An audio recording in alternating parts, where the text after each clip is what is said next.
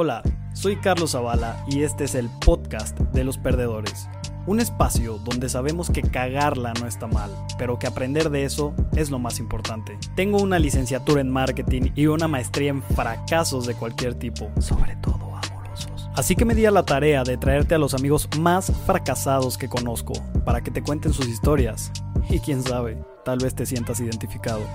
Bienvenido.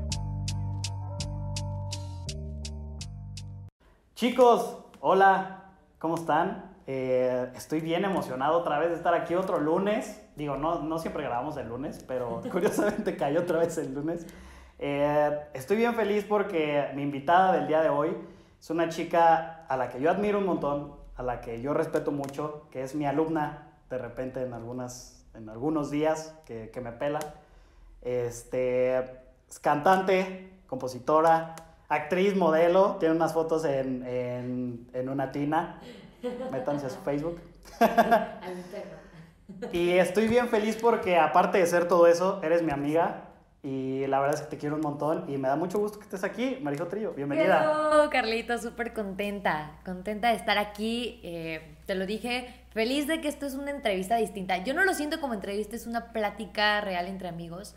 Vamos a cotorrear el día de hoy. Total, y como se los adelanté en redes, esta entrevista va a ser suelta chongos, va a ser contar todo lo que no he contado en las entrevistas que he tenido a lo largo de siete años. Se va a poner candente entonces, Marijo. Total. Totalmente candente. Sí. Pero que me da, me da mucho gusto, la verdad me da mucho gusto que estés aquí, porque ya te comprometiste en redes sociales de que nos vas a decir muchas verdades que la gente no sabe y, y sobre todo eso es, eso es algo muy importante que buscamos en este podcast, ¿no? Eh, quitarnos esa como máscara que tenemos porque pues muchas, tú sobre todo que, que eres cantante, eh, que a lo mejor las personas tienen una, una percepción de ti por estar arriba de un escenario. Eh, hoy te vamos a quitar todo eso, hoy cero No escenario, hoy no existe. Hoy eres Marijo Trillo, amiga, mi amiga, amiga de todos ustedes. Y, y qué bueno, o sea, que, qué bueno que, que hayas aceptado la invitación. Yo estoy No, bien, al bien contrario. contento por eso. Al contrario, gracias por invitarme. Sí, Yo estoy claro. feliz. Creo que todo lo que me acerque más a, a la gente lo agradezco totalmente. Eso ha sido una de las cosas y los aprendizajes más importantes que he tenido. Marijo, pues qué padre.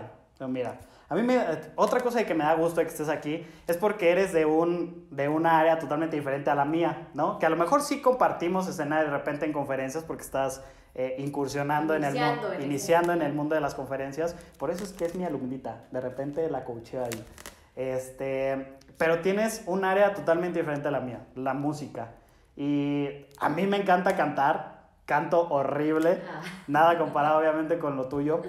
Pero como siempre lo digo, a mí me gusta invitar personas que respeto mucho, que admiro mucho su trabajo, pero sobre todo que yo sé que tienen una historia que contar y que le puede servir a las personas, ¿no?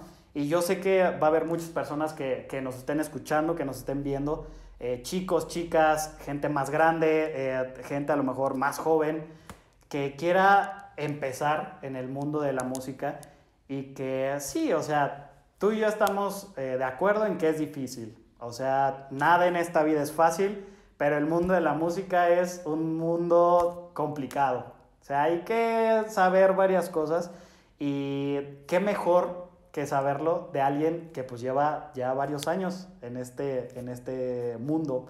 Yo me acuerdo que yo te conocí hace mucho tiempo, ya hace, no sé, como unos ocho años mínimo. Estabas, creo que como en secundaria, no recuerdo si yo también estaba en secundaria, estaba en prepa, no tengo idea. Pero yo te conocí desde que yo te conocí, a ti ya te gustaba, o sea, yo te conocí ya como la Marijo Trillo que le gustaba cantar, ¿no? Y pues yo conozco todo eso, todo ese paso que has hecho desde cantar en, a lo mejor hasta en la escuela en la que estabas, y después a, a cantar en, en escenarios donde, por ejemplo, le abriste a Julián Álvarez, ¿no? Entonces, creo que va a ser muy interesante ir desmenuzando toda esa historia de qué ha pasado a lo largo de tu vida y sobre todo qué piedritas y qué, Piedrotas. qué, qué piedrotas y qué cagues has hecho. Entonces, a mí me gustaría que empezáramos platicando un poquito como de, de- a mí me genera mucha curiosidad ¿cómo es que a lo mejor tú te diste cuenta de que te gustaba cantar y lejos de que te gustara cantar, que eras buena para cantar? Eh, ¿Y cuándo dejaste como de verlo así como un hobby y dijiste, ok, lo voy a hacer un poquito como ya más en forma? Cuéntanos, Marijo. Fíjate que, ay, digo, primero gracias. Oye, ya me pusiste muy emotiva. Qué bonita presentación, caray. Me emocioné. Al rato te deposito. también ahí les dejo en la caja de comentarios para que ustedes echen algo también. No, estoy, estoy contenta de estar acá. Y bueno, el contarles todo es precisamente porque aprendí que, que, justamente el abrirte y el decir las cosas como son es lo que genera que puedas tener más empatía con, las personas. Entonces, objetivo, pues quitarnos la máscara en esta entrevista. Cuando empecé, o digo, voy a cantar, creo que no hubo un momento, más bien eh, te decía que era una historia como de película de Disney, un capítulo de La Rosa de Guadalupe, porque real, mis papás no sabían, mi familia no sabía que yo quería cantar, no me habían escuchado, como comúnmente todos estamos en casa y caroquean, o de pronto es como de en el coche vas cantando en la regadera, yo no, Jamás, o sea, jamás nadie había escuchado una nota musical de mí, o sea, absolutamente nada. Entonces, eh, todo se dio tan rápido. Yo componía desde los nueve años. Estabas chiquita. Nueve años tenía. Eso sí es una historia. Cuando compongo, un día estaba lloviendo, se va la luz, no tenía nada que hacer, tenía una pluma en la libreta y mágicamente. No puedo explicar cómo supe eh, redactar una canción, porque eso es algo que pasó. Te salió la letra y aparte tenías todo el, el entorno, ¿eh? Sí, como la lluvia, la inspiración. Entonces creo que eso se dio de esa manera y porque tenía que ser así. Y a raíz de eso como que dije, bueno, pues cantar las canciones que escribo puede ser o no sé. Pero se me metió a la cabeza. Nunca hubo algo porque en casa nadie canta, nadie es músico, o sea, soy el bicho raro de mi familia. Entonces tenía todo en contra para poderlo decir. A los 15 años, eh, yo estaba por salir de secundaria, 14, 15 años, lanzan una convocatoria para un reality en Televisa. Entonces, veo la, la televisión, tú ves siempre que pasan y nunca los pelas. Exacto. Pero en, e, ese en esa ocasión, yo vi el, el de este y decía, tenías que ir en pareja, o sea, tenías que tener una pareja, era un dueto. Y era en las instalaciones de Televisa Bajío. Ese día cerraba el casting a las 8 de la noche, me parece, y eran las 4 de la tarde. Tenías chance de buscar. pues de, de, buscar a mi pareja y de irme a, a León a buscar la oportunidad. Entonces le hablé a alguien, hicimos pareja y nos fuimos al casting a León. Llegamos y fuimos las últimas en pasar y nos dan el pase para ir a México. Wow. Entonces, eh, yo recuerdo que cuando les dije a mis papás, voy a ir a, algo, como que al principio no me creían, o sea, ¿de qué vas a ir? ¿De qué se trata? Ni tenían la menor idea de qué era lo que yo hacía. ¿Ellos supieron que te habías ido al casting a, a ah, Bajío? A, Bajío, no. O sea, te fuiste así de contrabando. pero no sabían todavía de qué se trataba ese asunto. Ah, porque pues yo nunca les dije que cantaban, ni mucho menos. En ese lapso del casting, porque dura, o sea, dura todavía un mes en lo que te hablan y no sé qué, este, hay un festival hay un festival en la escuela y Marijo cantó en el festival. Era para el Día de las Madres. A la que le dieron su pase en Televisa Bajío, andaba cantando en la escuela. No, pero yo fui a cantar en la escuela porque pues, quería cantar en la escuela, o sea, yo nunca cantaba. Y era pues mi oportunidad de decir que yo cantaba. No invité a mis papás precisamente ni les dije del festival porque iba a cantar y ellos no sabían. Pero pues alguien les dijo. Entonces cuando llegan al festival, felicidades por tu hija y en el escenario. Entonces, cuando ven la situación, ellos llegaron y me escucharon cantar ahí.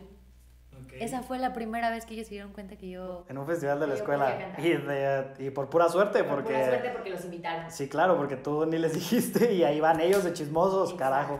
Y pues ya después, a los meses, sí tenía que pedir autorización cuando nos hablaron porque tenía que ir a México y era para el, es como un ya callback, eh, donde vas con los que llevan de todos los estados a ver quién se queda en el programa. Y me acuerdo que nadie confiaba en mí. Mi papá, eh, creo que este es uno de los momentos más complicados porque él, y lo puedo decir abiertamente, señores, no cantaba, así es cierto. Yo ahorita le hago caso a mi papá. Este, cuando veo los videos, mi papá dijo, pero, es que, hija, no cantas bien. O sea, él te dijo así de frente. o sea, él lo dijo. Cantas mal. No me gusta. No manches. Ahorita te puedo decir que es la persona que más me apoya. Ok, pero... Y que más tu- cree en mí. Fue tu primer Pero crítico. fue el crítico que me dijo que no. Él me dijo, no, es que no cantas bien, es que... Sí, ¿Cómo te ¿Por qué, el paso? por qué las Si no personas te dicen que sí, sí, no, no? Entonces, creo que ahí fue el, el- uno de los fregadazos más duros, el escuchar. Y me acuerdo que em, para esos entonces tenía un hermano, mi hermano estaba más pequeñito. Y le preguntaba a mi mamá, oye, Marijo va a volver porque pues me fui tres días. Y ella decía, sí, mañana la regresan en el primer filtro. Sí, ni te preocupes, ¿no? Ella- al rato. ella al rato ya sí, viene. yo creo que sí llega a cenar. Entonces, claro, todo el mundo pensaba eso. Yo estaba en el proceso de entrar a la prepa, ya había entrado en ese lapso a, a unos exámenes de la prepa oficial. Es que fue todo un proceso de un rato en, en todo ese... en lo que pasabas ese filtro. Ajá. Y pues listo, dentro de la prepa eh, y estuve un ratito nada más porque tuve que dejarla precisamente. Me dan la noticia de que sí me iba a México y a estar unos meses allá en el programa. Creo que una de las cosas que más eh, me abrió los ojos para darme cuenta que sí quería estar en el medio fue conocer ese programa. Ok. ¿Qué Precisamente programa era? se llamaba Lo que más quieres. Era una producción de los hermanos Galindo. Creo que uno de ellos ya murió. Acaba de morir hace unos meses. Y No, no recuerdo, o sea, me suena el estaba, eh, lo conducía, fue el regreso de Daniela Romo a la televisión. nombre. Ok. Y Es que sí como que me suena un poco el nombre, pero no, no, no recuerdo así como... fue una producción que se trajeron que en aquellos, eh, en otros lugares se llamaba Va por ti, acá hicieron Lo que más quieres. Ok. Le cambiaron nada más el, el nombre. El nombre. Entonces, pues fue estar encerrada mucho tiempo, lejos de la familia, porque yo pues no los veía, yo estaba sola en la casa. Y también te sirvió porque llegas y te enfrentas a que tienes que ser buena, a que hay mucha competencia, a que estás en el monstruo que se llama Televisa. No, aparte imagina, o sea, imagínate, yo me pongo a pensar eso y pues toda la presión que debe de ser y sobre todo a la edad a la que te fuiste. 15 años. Sí, tenía. claro, o sea, tenías 15 años y, y estar lidiando como que con todo eso y a lo mejor hasta con todo el hate que puede haber dentro de eso, como de, ay, no vas a pasar o...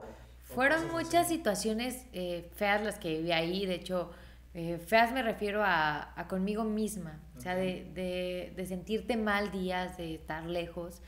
Y justamente cuando regreso a, a Irapuato, cuando ya tengo el regreso después de dos meses de, de estar lejos de la familia, yo recuerdo que cuando regresé mi mamá dijo, siento que mi hija se murió. Y yo le decía, ¿por qué? Yo caí en una depresión y ansiedad terrible. Ok, Así tan chiquita. Wow. Porque estaba lejos, porque em, fueron muchas cosas que viví que yo creí que era tan fácil llegar y que ya nada más te parabas y en cinco minutos Sí. te volvías famosa y ya estoy ahí adentro y todo va a estar bien. Y no, así no era. Yo no conocía lo que era el medio artístico y cuando regresé le dije a mi mamá, esto es una verdadera... Se lo dije con otra palabra, le dije, es una verdadera porquería. Le dije, no, pero le dije, es una verdadera porquería, pero ¿qué crees? Me gusta. Pero sí me gusta. Me gusta mucho y quiero hacerlo. Entonces, regresando, no me contaron unos amigos, metieron una canción mía a un concurso de composición en una disquera ok, y ganaste. y ganó. Entonces me dicen, la van, la van a grabar en la disquera, vas a ir a grabarla. Y pues eso me levantó un poco el ánimo de la depresión que yo traía. Llego a la disquera con una banda que se llamaba Jersey, creo que la conociste, había muchos de los eh, compañeros de prepa. Y llego con ellos al estudio y entramos a grabar, éramos el dueto y, y los chicos. Entonces cuando entro a grabar, eh, la gente de la disquera me veía muchas ganas. Yo llegaba todos los días emocionada y con Ok. todas las ganas del mundo. Y mis compañeros sí se les veían ganas, pero igual como que era hobby para ellos. Sí, pues lo hacía, o sea, tú, tú estabas un poco más comprometida con eso. Un día con 15 años el director me dice, tú como que eh, traes este, muchas ganas. Y yo sí, vamos a platicar. En esos días él me cita, 15 años yo sentada con un señor eh, productor musical, director de una disquera, y me dice, sí, pero tú sola. Sí. Entonces yo tenía que decirle a mis compañeros, Así. gracias, Pues chido, pero, muy, muy rico y muy- todo. pero me tengo que ir a hacerlo Ok. yo sola. Creo que fue una de las mejores decisiones y esto se los digo porque muchas veces eh, cuando estamos en un proyecto con otra persona, amigos, familia, no sé, sí es importante que todos tengan el mismo Que todos estén con, con el mismo objetivo. a dónde vas. Porque igual yo digo, si yo hubiera tomado la decisión de no, no lo hago porque pobres de ellos eh, los voy a dejar. Ahorita muchos de ellos con hijos ya están, otros casados. Otros ya ni tocan, o sea, ya ya dejaron totalmente el mundo de la música. Y me doy cuenta que tal vez pude cometer el error de decir, no, me voy con ellos. Ok. Y esto era lo que yo quería hacer. Entonces, lo hice. eh, me dan una canción que se llamó El Problema, que está todavía por ahí Sí, rondando. Sí, sí recuerdo perfecto esa canción. Y era de una compositora española, llegó, la grabamos, eh, por, por ahí favor de uno, favor de otro, entre muchas personas que colaboraron, se empieza a tocar en radiodifusoras importantes en el Bajío y esa canción nos da el inicio de mi carrera. Ese fue el verdadero inicio. Sí, sí recuerdo, recuerdo mucho esa canción, este, porque estaba, estaba pegajosa, tenía como un, un beat así como... Sí, para mí era... Por Dios, iba en escuchar eh, eh, Exa, escuchar los 40 y poder escuchar mi música ahí y tener la locura de empezar a hacer gira de medios, ir a las entrevistas, mi primer concierto, mi primer Exa concierto eh, masivo. Entonces era una locura. Yo decía, ¿qué pasó? Oye, dime, dime algo, ¿qué fue, ¿qué fue lo primero que pasó por tu cabeza? No sé, cuando te dijeron, vamos a hacer gira de medios. O sea, la primera vez que te dijimos vamos a hacer gira de medios, ¿qué pensaste? No supe qué decir. O sea, no- no eras- sabía qué decir en las O entrevistas. ¿qué- qué- qué- pero qué vamos a decir? O sea, ¿qué me van a Sí. preguntar? Y no ibas con miedo como de, ¿qué tal que me comen estos carajos? De que, porque, o sea, aquí en este podcast somos súper relajados, pero los medios de comunicación son bravos. Hay gente muy brava ahí. Y así como hay unos que a los que les puedes caer bien, pues si le caes mal a uno, se te dejan ir Sí, con todo. hay gente que, que sabe eh, ser ofensiva, hay otra que es muy relajada, pero creo que lo, lo que traté de hacer es como dejarme fluir, eh, platicarles realmente mi sentir de una chava de ya en ese entonces 16 años, para 17, y poder contarles lo que yo estaba viviendo de tener una rola en medios y que estuviera yendo tan bien. Entonces, creo yo que ahí todo iba todavía tranquilón. ahí, ahí estábamos navegando Sí, todavía, todavía yo me sentía bien y decía que padre. Lo difícil fue, yo no había tenido escenarios, eh, esto lo cuento, nunca me dediqué antes a un bar, nunca me dediqué antes a cantar en fiestas o un versátil. Mi primer escenario fue un exa concierto con 15 mil personas. O sea, diste, eh, eh, debutaste con todo. Así, eso fue mi escenario, yo estaba subiendo las escaleras, volteó mi, mi manager de ese entonces y me dice, mi chamba ya está hecha, del escalón para arriba te toca. Entonces fue un shock el salir, todavía recuerdo todo lo que hice allá arriba y digo, ¿qué en estos momentos, no? Este, pero sabes que creo yo que, que me preparé para eso porque cuando yo regresé de Televisa eh, deprimida, eh, me encerré en un salón que todavía existe. Todos los días de la semana iba y me ponía a cantar y a cantar y a cantar y a cantar hasta el día que la misma persona que me dijo no cantas que es mi padre me dijera sí puedes y cuánto has mejorado. Eso es, eh, diste en algo que yo te quería preguntar, o sea, porque eh, estás diciendo que cuando regresas de México, pues vienes totalmente destruida, o sea, vienes destrozada, eh, eh, con este shock emocional y vienes todo. Y se me, hizo, se me hizo muy interesante que a pesar de que dijiste que llegaste así, pues llegaste con tu mamá y le dijiste, ese medio es una porquería, pero quiero seguir ahí. O sea, ¿crees que ese, ese golpe anímico que te dio tu papá decirte eh, no cantas fue un, un, como un detonante para que realmente tú te comprometieras y dijeras, ah, no canto, te voy a demostrar que sí canto. El no son las vitaminas. El no de las personas, si lo sabes aprovechar, son lo mejor. Cuando alguien te dice no, ya lo tenías. Conviértelo en un sí. Exacto. Entonces, todos los días me encerraba, practicaba. o sea, no sabía ni para qué, ¿sabes? Pero en efecto llegó la oportunidad y ya estaba preparada para eso. Entonces, cuando me subo al primer escenario, el escenario es como la droga Sí, eh, te vuelves adicto a eso. Entonces, probar mi primer escenario tan grande fue, quiero vivir aquí, quiero tener todos estos escenarios siempre. Ahí viene el problema. O sea, el problema me refiero a... A mi canción. a la canción no, viene el verdadero problema, que es uno piensa que cuando ya tienes una rola, que ya se tocó, que ya te dieron escenarios, eh, todo va a ser bien fácil. Exacto, que ya la hiciste. Ya, triunfé. Ajá. No es cierto. Porque eso te dura dos, tres meses. Yo no tenía disquera. Real, yo no tenía un contrato. Yo le estaba jugando a eso. Andabas de freelancer. Sí, con, estaba jugando con gente que me ayudaba. Pero bueno, me dio mucho currículum en ese lapso. Abrimos con Velanova, estuvimos con CD9, estuvimos con Dulce María, con Samo de Camila, hicimos con Playa Limbo, varios conciertos que me dieron eh, mucho, pero eso se iba a terminar porque yo no tenía una disquera que invirtiera la economía que se necesita Sí, claro. para, para que yo estuviera ahí. Y es lo que yo les digo, o sea, y, y no es como que uno, como mortal, diga, ay, me sobran 2, 3 millones, aquí. sí, vámonos. ¿no? el riñón. Sí, o sea, había que vender muchas cosas. Y no, y no iba a alcanzar, o sea, porque era de verdad algo muy difícil. Ajá. Pero eran más las ganas que yo traía. Y esto les voy a contar una clave que al final les voy a decir por qué.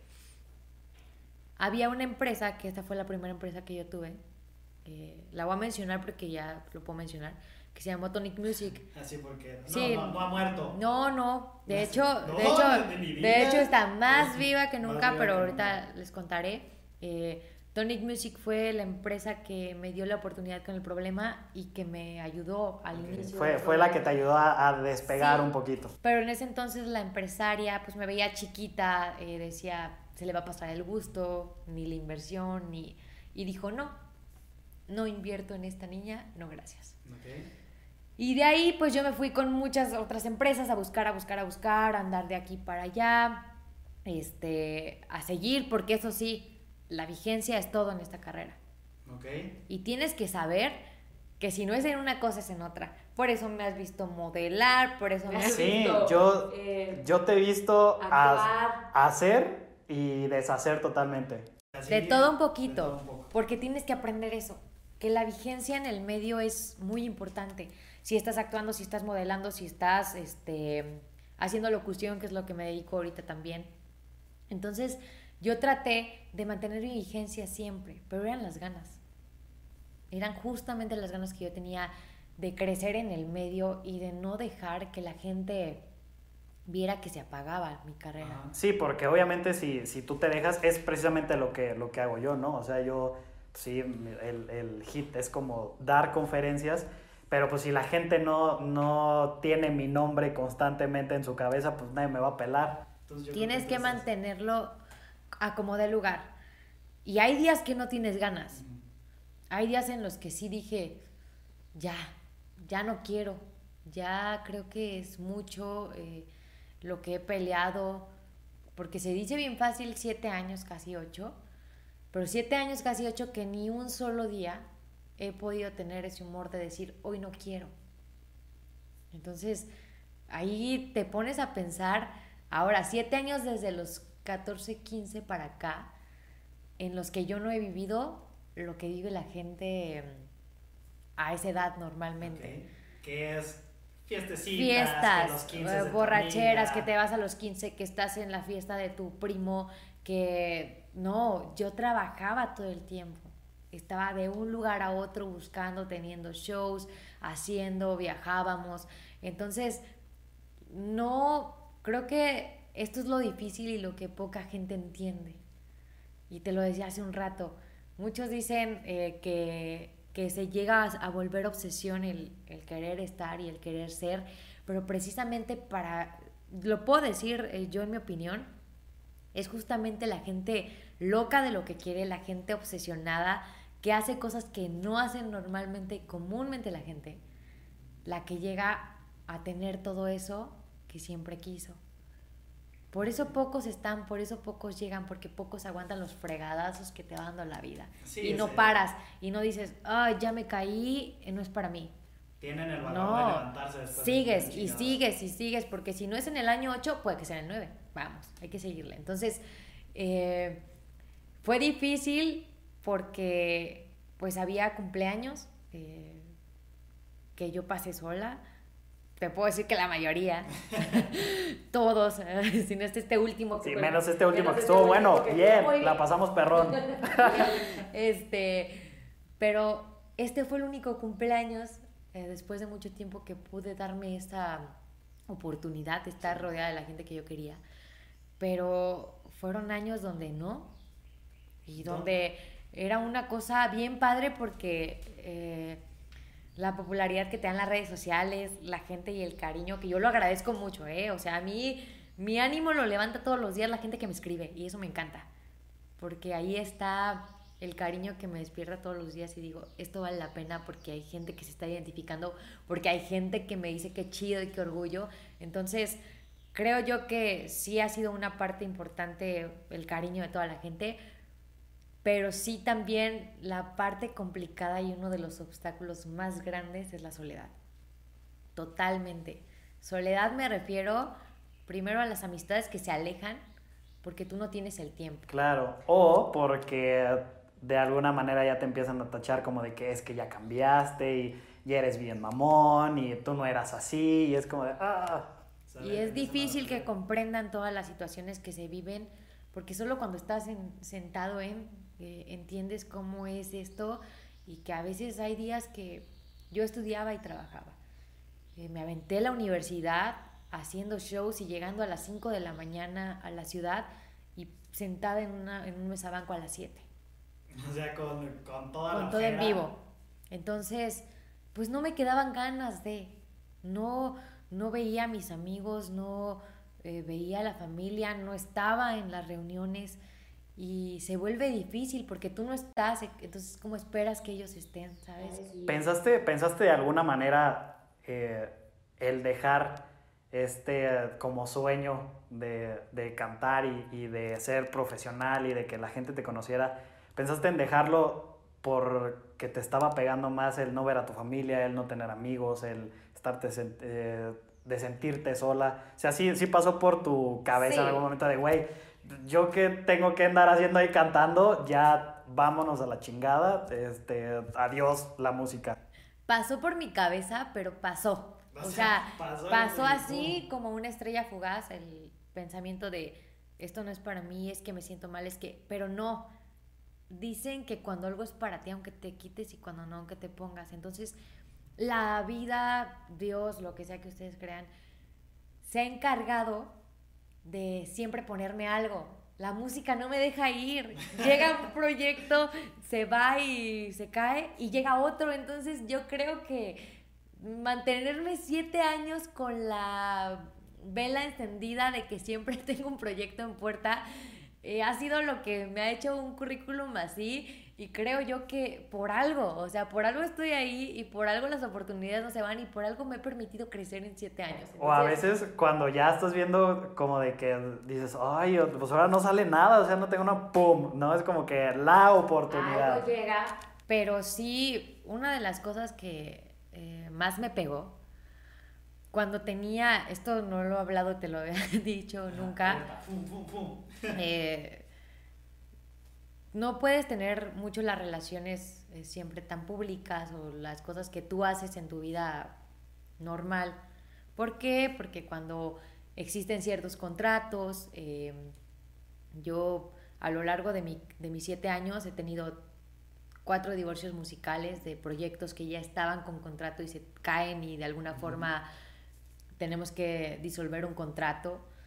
Creo que he caído en depresión muchas veces por los contratos que se caen, pero ya no te duele el, número 3 como te duele el primero. O sea, el primero sí fue así, del contrato se cayó, se me cerró el mundo, ya esto no es para mí, me tengo que dedicar a otra cosa. Ya no voy a crecer, carajo. Ya no. Si se fue esta persona que me va a ayudar, ya no me va a ayudar nadie más. El segundo es como de, no, ya había pasado, puede llegar otro, va. El tercero no importa. Y también yo me apresuraba mucho, no lo hagan a llegaba una persona con un contrato de esas veces que ni lo lees. Claro que sí, lo que sea, te vendo el alma, va. Y después terminas envuelto en algo que no debías y dices, chin, firme dos años. Así como lo hubiera leído. Entonces lo llegué a hacer, cometimos muchos errores, llegamos a meter dinero de más, eso tampoco lo hagan, fíjense dónde meten su dinero. Y perdimos, pagamos un derecho de piso en esta carrera, pues al perder, ¿no? Economía, al perder ganas, pero creo yo que ha, ha ganado más mi, mi, insistencia y la constancia y, y, el ser persistente de todo el tiempo querer estar ahí. Entonces, eh, pues te decía que cuando uno quiere hacer las cosas, no hay nada que te detenga. Ni, una, ni un mal contrato, ni una persona que te diga que no se puede en lo absoluto. No vivir lo que tenía que haber vivido fue lo que me trajo consecuencias. Porque a los 20 años, antes de cumplir 20, 19, 20, decido tener mi primera relación amorosa. Ok, y, y ya nos metimos en, el terreno del amor. es que eh, te voy a contar, en, en el episodio pasado, eh, mis chicos me sorprendieron diciéndome que por culpa del amor habían perdido su negocio la primera vez y yo ni me lo esperaba. O sea, de verdad que era algo que yo no me esperaba. Y después haciendo un poco de, de, de catarsis, como de memoria, de, de lo que me han contado muchas personas, o sea, sí me doy cuenta de que muchas, muchos errores que nosotros cometemos es tal vez por dejarnos influenciar mucho por cuestiones sentimentales y a lo mejor por esa falta de inteligencia emocional, que yo la promuevo mucho, eh, porque te haces dependiente o porque empiezas a hacer un montón de cosas que no son tú, o sea, que por comentarios o por vamos a hacer esto, pierdes un poco tu esencia y como que te descarrilas un poquito. O sea, si tú ibas de frente a lo que veías, de repente te empieza a llover alguna crítica que para ti es importante porque es alguien que supuestamente te quiere y ve cosas buenas para ti y como que te empieza a hacer para acá y dices, güey, pero yo iba para allá. Entonces... No lo ves, diría mi, mi abuela, decía mucho una frase que decía cinco sentidos tenemos y algo así, pero todos los perdemos cuando nos enamoramos. Y sí, sí es cierto. Entonces justamente eh, uno de los, no le puedo decir error, eh, ah, porque más bien eh, creo que yo, pero sí, fíjate que dicen que el éxito se da yendo de fracaso en fracaso y pues sí. Y en esta ocasión fue un fracaso amoroso. Un fracaso, sí, es que la gente, es algo que yo también mencioné la vez pasada, o sea, la, la, gente cree que un fracaso es lo contrario al éxito y no es cierto, o sea, si, si tú fracasaste no es como de ya, se murió todo, no, o sea, solo es como una piedrita de es la un cual... escaloncito que puedes utilizar. De la cual tienes que aprender al final del día. Entonces, ¿qué tan, qué tan grande estuvo tu escalón? Fuerte, fuerte y duro. Eh, eh, sí, para los que no sabían, eh, en mi vida he tenido un novio, un, solo, novio que tuve, y, fue un aprendizaje total. No voy a hablar mal de él, porque qué tal que se le ocurre ver. no, no, aparte. no, no. Aparte, no hablo mal de él porque es una, es una persona. Es un, buen tipo. Es una buena persona, muy talentosa y, ya. Ay, dije talentosa, pues bueno, no diré ni quién es, pues. este, pero, pero sí fue difícil porque la persona con la que yo estaba, al inicio, pues tú arrancas eh, sin saber qué es una relación sentimental, porque yo venía de todo el tiempo estar trabajando, de vivir en mi burbuja de, del trabajo únicamente, y sin saber qué había en el mundo exterior. Exacto. Entonces, eh, caí en dedicarle mucho tiempo, caí también en, descuidar lo que yo estaba haciendo y por lo que estaba trabajando, sin saber que obviamente en mi equipo hay gente involucrada, hay gente que trabaja por mí, hay gente que, que pone su lana por mí. Entonces yo estaba descuidando absolutamente todo. Y eso no fue lo peor. Si ahora me atrevo a dar conferencias, precisamente es porque aprendí de esa situación. Y, y decirle no nada más a las mujeres, porque eh, creo yo que hay esa igualdad de que nos pasa a hombres y a mujeres. A, los dos. a mí me pasa bien seguido, ni te imaginas. Te vamos a pegar. Pero justamente eh, caí en lo tóxico. Ok. ¿Qué es, qué es, digo, hablando de esa palabra, está tremendamente de moda. Pero sí, vean You. Aquí tenemos a la protagonista, pero este... es, es algo, o sea, nosotros, bueno, mexicanos al final del día, lo vemos muy como de, ay, sí, lo tóxico y la risa y todo eso. Es bonito. Pero no es de risa. Porque algo tóxico te puede llevar eh, acabar con lo que tanto trabajaste. Yo agradezco muchísimo que haberme dado cuenta, o que me hayan hecho darme cuenta, pero siento que al inicio yo no era tóxica. Al inicio yo estaba en mi desastre porque me la pasaba chambeando, porque... Pero claro que cuando estás con una persona que tiene inseguridad, te la contagia. Te la contagia. Entonces, eh, la persona con la que yo estaba eh, al principio todo bien, genial, te voy a apoyar, sí, súper bien. Y después fue, no me gusta que lo hagas, no me gusta que vayas, no me gusta que uses, no. Y tú empiezas a valorar después de una relación, porque duró un rato, duró un año, ocho meses, este, un ratito. Un ratillo, Pero bueno, como nunca había tenido una, pues, para, pues, mí era toda una vida. claro. Esto va muy en serio. Entonces, sí, claro. Y, y entonces enamorada por primera vez, decía, híjole, eh, sí vale la pena, yo creo que yo dejé todo por, por, la persona que yo sí quiero. Entonces, hacía mucho caso a las situaciones, sin darme cuenta estaba perdiendo todo por lo, que había trabajado. Por estar haciendo caso a una persona que no quería mi felicidad. ¿Cuántos, años tenías ya ahí este, desde que habías empezado? Tenías cinco años, ¿no? ¿De carrera? Sí. cinco años. O sea, estabas, estabas prácticamente tirando a la basura. Cinco años. Cinco años de, de trabajar todos los días, de buscar oportunidades, de tocar puertas en un ratito. Por una, relación, que yo creí que era con quien me iba a casar y tener mi casita y el perro y los hijos, ¿verdad? Eh, entonces, real, estaba muy, muy clavada en esa situación y sí quería eh, estar ahí. Y, confieso, eh, todavía, ya es que, pues ya, sí, es que les va a servir porque a todos nos ha pasado. ya estoy aquí, ya les voy a contar todo. Una de las cosas que agradezco más, todavía en la relación, no dejé, me dejaron. Ah, o sea, wow. Sí, porque si no, o sea, tú estabas Date, amiga, date cuenta. es que tú estabas tan clavada que, a mí me ha pasado, o sea, y yo te entiendo mucho en este momento, de que tú piensas que todo va muy chido y, y tú dices, no, vamos súper bien, o sea, ¿cómo crees que vamos a cortar nada de eso? Y de repente un día llegan y, y no, es que como que ya no funcionamos. Sí, no, y fue porque, o sea, me dejaron precisamente cuando yo quise revelarme. Entonces ah, fue genial, o sea, estuvo muy bien. Eh, te, como anillo al dedo. Pero les puedo decir que, si les voy, a dar fechas, que a mí me dejan en febrero. En marzo eh, llega la oportunidad de, de, mis sueños, que era hacer mi primer palenque. Okay. En abril llega la oportunidad de hacer cine. Okay. Actuación. ¿Palenque fue lo de Julián? Lo de Julián. Okay. En, en abril llega la oportunidad de hacer cine. En, en el siguiente mes me aviento el, los, los books de modelaje de lencería y hago todo lo que esta persona no quería que hiciera.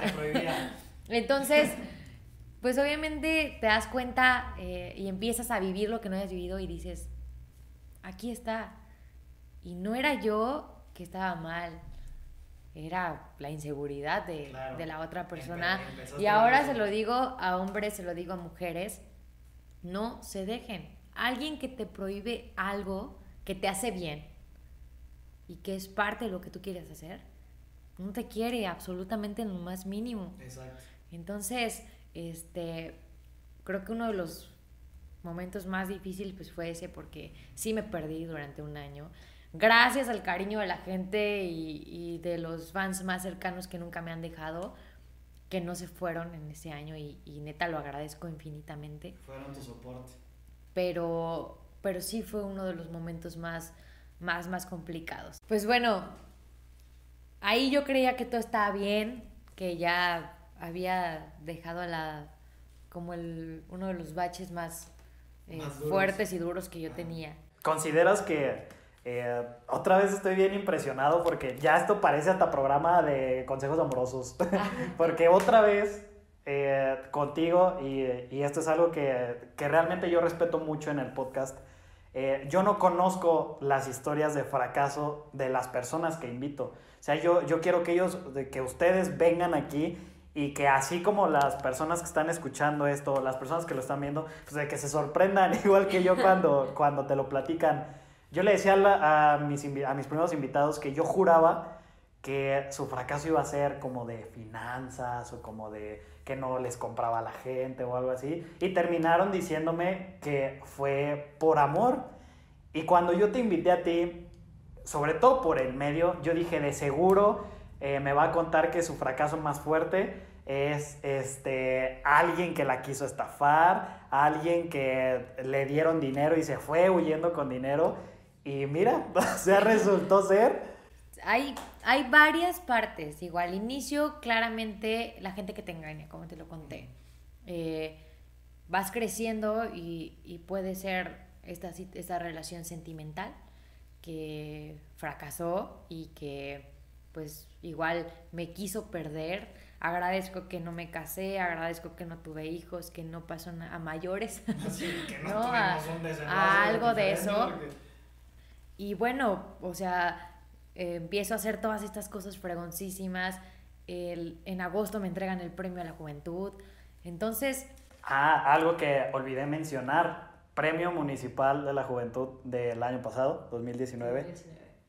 y, y empiezo a vivir todas esas cosas bonitas.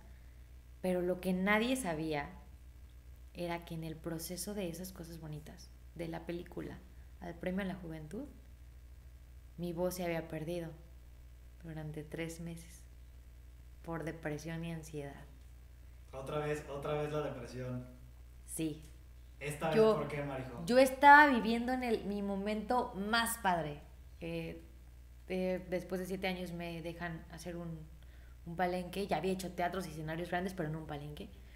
Incursión en el género grupero, que es ahora mi género. Y de pronto mi voz se va. No podíamos hacer nada, no podía cantar. Un día iba camino a una boda, teníamos que pasar a un ensayo, llegó al ensayo, quise cantar y no pude. Ok. Paso tiempo, especialistas, foniatras, otorrinos, lo que te puedas imaginar. Sí, el, el ólogo que quieras. Hasta, hasta que me dice el último, no puedo hacer nada, eres tú. Seguro será algo por acá. Ok. Entonces, yo caí en un shock ese día. Ni a la boda fui el día que me estaba ensayando y neta me quité el vestido, lo que traía y dije no voy a ningún lado y me encierro y a llorar. Ok. Entonces yo creí que ya no volvía a cantar. Real pensé que ya no iba a poder hacer absolutamente nada. Y el mundo se te acaba porque mi chamba como locutora, mi chamba como cantante, en lo que yo hiciera dependía de mi voz. Fue un golpe bien fuerte ver que ya no la tenía. Sí, pues es que es tu instrumento. Y esos meses viviendo en jajaja el premio, jajaja esto, y yo no me sentía bien porque no lo hacía bien, porque por dentro sabía que, Que que ya no había más con qué darles. Sí, que tú no eras esa Marijo, o sea, que, que podías dar más todavía. Entonces, les confieso, eh, tomo terapia, tomo una terapia, precisamente por mis broncas de, pues traía rollos en los que no tuve tiempo para deprimirme por mi truene porque me la pasé chambeando, o sea, inmediato.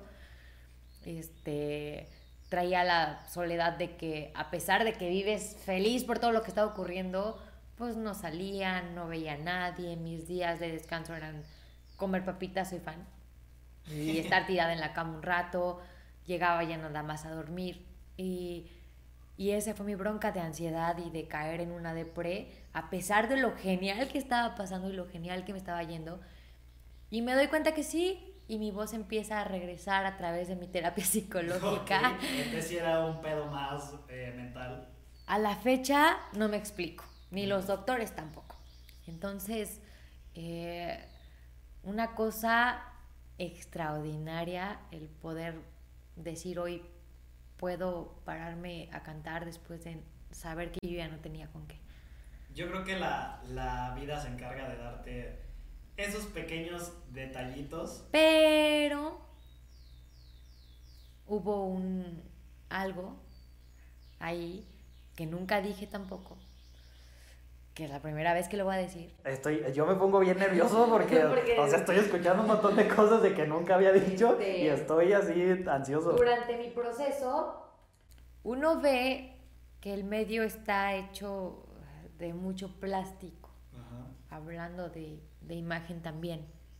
Entonces, yo sentía que también eso era yo, ¿eh? eh en redes sociales me veías muy jiji, jajaja, eh, siempre tratando de que todo saliera bien. Tu lado. Eh, sí, claro. y, y, y, se me ocurre, vas a los gimnasios, vas a, oye, pues es que mira, si tú quieres verte mejor, ponte esto. Si esto te lo inyectas aquí, no sabes, lo mejor del mundo. Ok, ya sé, ya sé más o menos hacia dónde vamos. Y ahí va Marijo a hacer caso, quererse ver mucho mejor, inyectarse una sustancia en, las pompas. y, y, me la inyecto. Okay. Entonces, eso fue en el proceso donde yo ya traía mi onda de ansiedad. Solo empeoré la situación, solo lo empeoré. Eh, no terminé eso que el tratamiento, no lo hice, o sea, fueron dos semanas y dije, lo peor que pude haber hecho en la vida. O sea, pero te empezaste a sentir mal o... No lo recomiendo. ¿Tienes reacciones? Claro que sí. Hay reacciones tanto hormonales, eh, empiezas eh, los humores, eh, también alergias que te pueden dar en el cuerpo. puede haber afectaciones hasta en la tiroides, todo, todo, todo, todo. O sea, hay de verdad consecuencias. Y yo dije, ya me salvé, no lo vuelvo a hacer y me prometí justamente decirle a todas las niñas, a todos los chavos, no lo hagan. Y ahora por eso es que en las redes se encuentran a una marijo que si se levanta con el cabello así, si, si, si le sale un granito aquí, así se graba en Instagram porque precisamente ya no quiero decirles que hay que ser perfectos, ya no, o sea, eso ya se acabó. Lo que en algún momento creo que eso fue otro de los fregadazos más duros y ese me enseñó a que como figura, si tengo tres personas siguiéndome, si llego a tener cinco mil, si llego a tener diez, las que me sigan se van a dar cuenta de un mensaje positivo y no de uno equivocado. Exacto. Entonces, eso fue uno de los golpes más duros, pero de los que más me enseñó, porque siento yo que eso me hizo ser una, eh, una artista más completa y de que si tengo una responsabilidad en el micrófono ahora en radio, si tengo una responsabilidad en un escenario, darles un mensaje bueno siempre a todas las niñas, a todas las mujeres de, primero quiéranse, porque si tú te quieres no te va a pasar lo del novio tóxico y no vas a tener un bache como el que tuve yo. Si tú te quieres, no te vas a querer meter eh, sustancias al cuerpo para, verte, mejor. Entonces, eh, si tú te quieres, vas a poder seguir tu vida y vas a poder luchar por lo que quieres, porque estás viva. ¿Cómo iba a poder yo luchar por lo que quiero si me hubiera dado en la torre? No hubiera ocurrido. Pero aprendí. Y bueno, pues finalmente creo que a lo largo de, de todo lo que he pasado y de todas las cosas que me han ocurrido, me di cuenta que lo principal a lo que sea que tú te vayas a dedicar, lo que sea que quieras hacer, las ganas. Es que no existe otra cosa más que las ganas. Y creértela. Hay un libro que me encanta eh, que se llama Arroba como un artista, que no es para artistas, es general para toda la gente que se quiera dedicar a algo, que dice que te tienes que decir tanto la mentira hasta que la vuelvas realidad. Yo me dije la mentira tanto y caminaba como artista y me veía como artista. Y me acuerdo de cómo se burlaron mis amigos, que siguen siendo mis amigos, eh, porque puse mis páginas y decían, ¿y esta qué le pasa? ¿En qué momento se quiere creer? 30 personas. Ajá. Y tú lo dices. Me acuerdo cuando canté en el festival de la escuela y la primera vez que me escucharon. Y luego transpórtate a un palenque y a un teatro del pueblo atascado. Cuando estás cantando una canción y escuches cantar a 15 mil gentes o sea, eso es de verdad un, paso que, que no te explicas y que la gente muchas veces dice por una palanca, por mucha suerte. Y no, han sido siete años y medio sin parar, de mucho trabajo, de días de no querer estar, de querer también sobrevivir, de estar haciendo locución, de estar haciendo modelaje, de estar haciendo otras cosas que a lo mejor no estaban en mis planes. eso es, ese, ese punto que acabas de mencionar eh, me, me identifica mucho porque ese tipo de personas que no te conocían y al día siguiente te conocen porque sales, porque tu voz sale en la radio y dicen, ay, sí, pues de seguro conoce a alguien de radio, ¿no?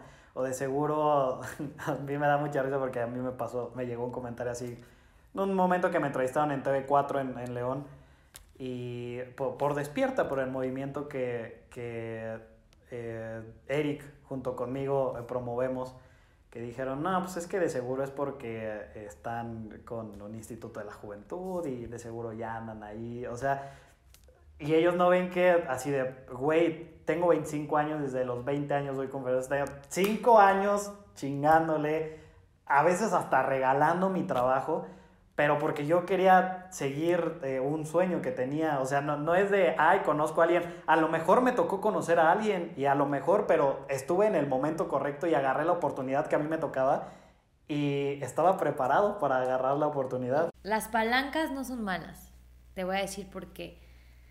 Muchos de mis compañeros de escuela, yo estudié la licenciatura en comunicación a la par, porque pues tenía que estudiar algo, ¿no? Y, y dije, pues eso. Y dije comunicación. Sí, porque va de la mano y me va a servir. Entonces, eh, muchos de mis compañeros sí planeaban tener el trabajo que ahora yo tengo, estar en radio, estar haciendo varias cosas. Eh, ahora hago deporte también en, en W. Y ellos planeaban eh, hacer algo así y cuando yo ingreso y lo hago, inmediatamente se escucha el por palancas. Yo les decía una sola cosa. Sí, sí hay palancas, pero son palancas que me costaron tres años que ustedes estaban estudiando y yo estuve estudiando y trabajando. Y ahí las conocí. Si tú te quedaste tres años sentado sin hacer nada, eso no es mi problema. Entonces, ahí, pues no, o sea, viene sigue siendo el trabajo de todos estos años el que llevó a donde tenía que llevar. Y finalmente, eh, pues mucho bache, sí, o muchos problemas pero seguimos porque queremos estar, porque queremos lograrlo, porque seguimos creyendo en el objetivo, porque hay gente que llega y te dice si puedes. Y entonces creo yo que si nada te desanima, es porque realmente estás en lo que quieres hacer y, y sí se puede. O sea, yo ahorita siento que quien llegue y me diga que no. ya, te ríes. Porque, pues sí, porque también me han dicho que no podía subirme en escenario, porque también me dijeron que no podría tener el trabajo que tengo, porque también me dijeron no a muchas situaciones que yo he, he dicho sí. Así de quítate y fíjate cómo se Y se, va a poder, y tienes actitud, y vamos a darle. Pero la gente, te lo decía, no sabe que no nada más es querer, que hay que tenerle respeto a la profesión, que me despierto todos los días a hacer una sesión en la mañana de ejercicios, que hago mi trabajo y voy a hacer los programas, que saliendo del trabajo me voy y me meto dos horas al gimnasio porque hay que tener una condición para estar en el escenario, que terminando eso sí hay que ir a los ensayos, que tengo otro programa y que no hay tiempo absolutamente para nada más. Pero eso es la vida que yo elegí porque es lo que yo quiero hacer. Exacto. Si te quejas de que no tengo, no tengo tiempo. A veces sí, pero, pero es lo que yo quiero hacer. Entonces, si tú quieres, puedes, pero sabes que tienes que hacer sacrificios. Y al inicio te dije, quiero justamente terminar con ese mensaje, al inicio te dije que había una disquera que fue la primera que me abrió las puertas, que se llama Atomic Music. La que no está muerta. La que no está casi, muerta. Casi la mataba yo. Ajá. Y, y esa disquera cerró en aquellos entonces por muchas situaciones. La empresaria hizo una empresa transnacional y, y ella tiene sus negocios. Entonces, ella dijo no porque es una niña, porque no sabemos si está jugando por muchas situaciones. Yo no, yo no sabría cómo decirles siete años después que esa es la empresa con la que yo me encuentro ahorita en contrato. Okay, la que inicialmente, la que, la que inicialmente me dijo que no es la que apenas hace un mes me acaba de decir que sí. Es la que hoy te dio el contrato que a lo mejor estuviste esperando. Por muchos años y con lo que arrancamos 2020. Eso también es... Siete años después. Eso también es noticia fresca. Que no, sí, es noticia fresca, son ellos. Entonces, a veces alguien te va a decir que no y tienes que trabajar siete, ocho años para que te diga que sí. A lo mejor si en aquel entonces me hubiera dicho regresen siete años, yo hubiera dicho no. Gracias. Ahí luego. Pero trabajé siete años para un sí. Entonces, el mensaje es ese. O sea, no se desanimen. Si tú tienes las ganas, no importa que pasen 10 años. Ahí vas a estar. O tal vez no porque inicialmente recibas un no, no significa que ese no vaya a ser no siempre. No, o sea, puede transformarse, sí, no al momento, pero, pero sí trabajando y demostrando cosas. Puras acciones. Totalmente. Marijo, después de escuchar tus problemas y tus baches y, tus demasiados baches y de confesarnos aquí este día, pasaste desde que no creían en ti, desde problemas amorosos, eh, problemas eh, mentales, tal vez, o sea, no quiero que suene feo, pero, pero un poco de, bachecitos eh, mentales, emocionales. O sea, después de todo eso y de ver quién eres ahorita y, y en dónde estás, ¿en algún momento te sentaste así a platicar contigo misma y de decirte, no manches, o sea, a lo mejor esto lo hubiera hecho diferente, eh, la cagué aquí, hice esto, pero hubiera cambiado el método, hubiera hecho esto. O sea, hay algo que a lo mejor hubieras hecho diferente entre todos los baches que has tenido. Mira, yo creo que sería difícil decirte que sí lo hubiera hecho diferente, porque entonces no estaría acá. Eh, Buena respuesta, te acabas de graduar. Sí, ya. Bien. Esa es la respuesta que estábamos este, esperando, felicidades. Totalmente sí, no, no cambiaría nada porque eh, hablando de la, eh, del bullying, las cosas que pasé en las escuelas por estar y por muchas cosas, me gusta haberlo pasado porque ahora que tengo una cámara enfrente lo puedo compartir y le sirve a alguien más. Hablando de mi situación sentimental, qué bueno que pasó en ese momento porque así ahora con algo más padre que acaba de llegar a mi vida como proyecto, ya no va a pasar. Ya viví ese proceso, ya no voy a dejarme manipular nunca más. Ya más te callo. Ya pasó. Entonces, hablando de eso, pues ahí está. Eh, físicamente también creo que tengo otra actitud, también ya tengo el autoestima y el quererme para no dañarme y eso también me ayuda en esta nueva etapa, entonces no, absolutamente no cambiaría nada. Esa es la respuesta que estábamos esperando, esa es la respuesta de un buen fracasado, ¿no? Porque tienes toda la razón, o sea, muchas personas compartimos eso. Si hubiéramos hecho algo diferente en ese momento, yo creo que no estaríamos donde estamos hoy y sí está bien que te vaya chido, pero yo creo que los crecimientos importantes y lo, y lo que marca un antes y un después eh, en tu vida es cuando te pasa algo bien duro y tienes los... Gráficamente aquí. de levantarte y de, de ser una mejor versión de ti misma. Y es tal cual lo que yo escuché a lo largo de toda la historia que nos contaste. O sea, estabas chiquita, tu primer miedo fue, mis papás no quiero que me escuchen, te escucharon, o sea, venciste ese miedo sin, sin querer, porque pues fueron ahí de chismosos, pero venciste el miedo y te convertiste en una mejor versión. Eh, vas pasando y, y, tu primer concierto y fue tu primer escenario, 15 mil personas y a lo mejor, quién sabe, estás preparada por eso, no lo sé, pero lo hiciste y te convertiste en una mejor versión de ti pasas este asunto de, tu relación tóxica, te tira, estuviste ahí en la cuerda floja, pero lo superaste y, un mes después hiciste cosas de las cuales tú tenías ganas y empezaste a mejorar como persona.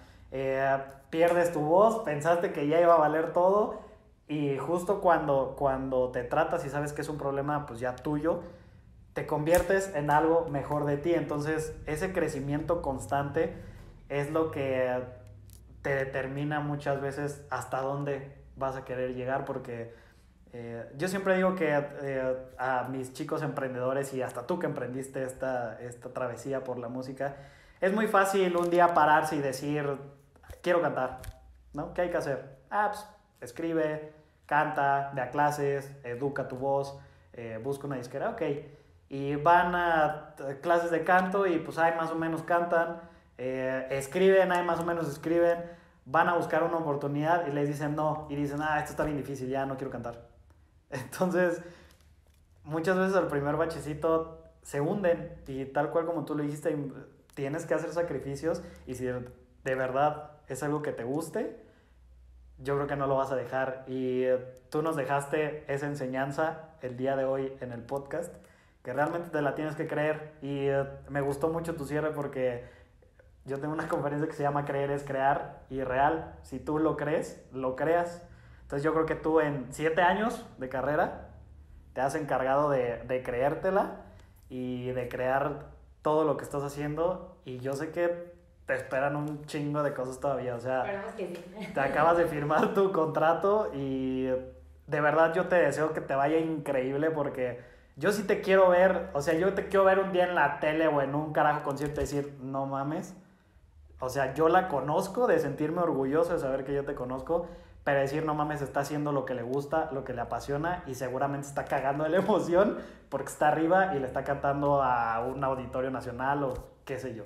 Esperemos que sí. Sí lo va a hacer porque... Gracias, yo me la pasé también muy bien. Sí, la pasamos Mucho bastante chisme, chido. no sé si estuvo arrepentido de todo lo que dije, pero...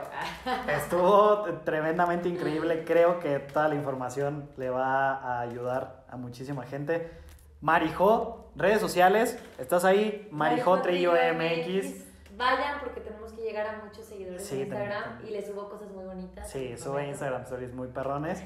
Muchas gracias por estar aquí. Ya sabes que te admiro, te respeto muy cabrón. Admiro mucho tu trabajo, de verdad. Gracias. Siempre te lo digo, cantas bien bonito, estás bien chula, no tienes que inyectar nada, no te preocupes.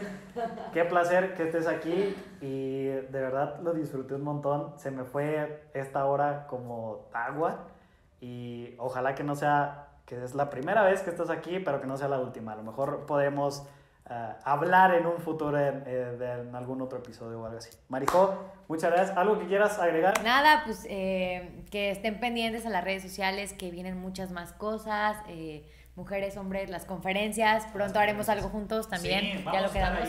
Entonces, nada, besos para todos, la red social aquí está y espero que les sirva mi historia.